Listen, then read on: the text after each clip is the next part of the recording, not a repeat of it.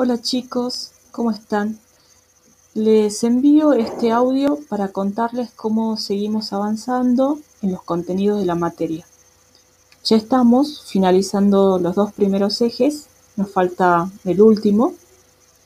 Y en el mapa conceptual de esta clase van a encontrar los contenidos estudiados hasta ahora. Si observan este mapa, van a ver que el punto de partida es la epistemología, puesto que es la disciplina que reflexiona sobre el conocimiento científico.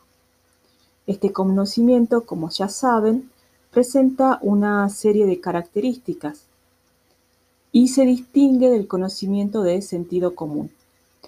A su vez, el conocimiento científico forma parte de la ciencia, es eh, su parte fundamental, pero la ciencia es más abarcativa, pues incluye instituciones privadas y públicas, a la comunidad científica y demás. Así, la ciencia en su estructura posee dos partes fundamentales lógicamente interrelacionadas. Como dije, el conocimiento científico y la producción de nuevas ideas llamada investigación científica que está constituida por diferentes etapas para llegar a la producción de un conocimiento sólido.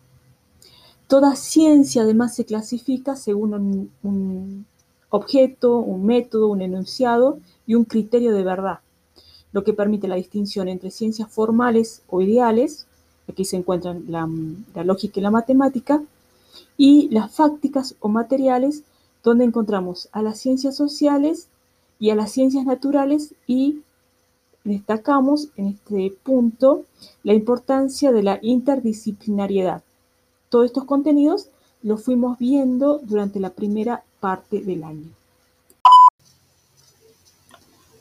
Las dos últimas clases fueron sobre el método, el método científico y los diferentes tipos de métodos que existen por el carácter como dijimos, distintivo de las ciencias.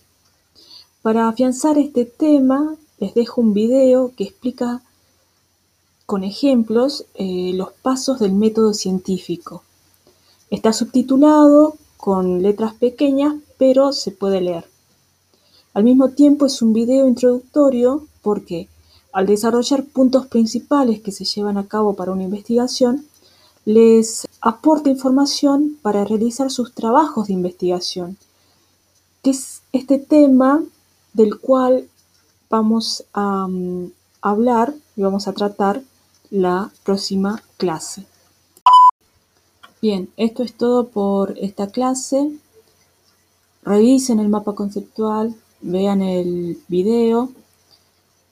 Como les digo, si tienen alguna consulta, me avisan. Eh, bueno, espero que se encuentren bien y hasta la próxima clase.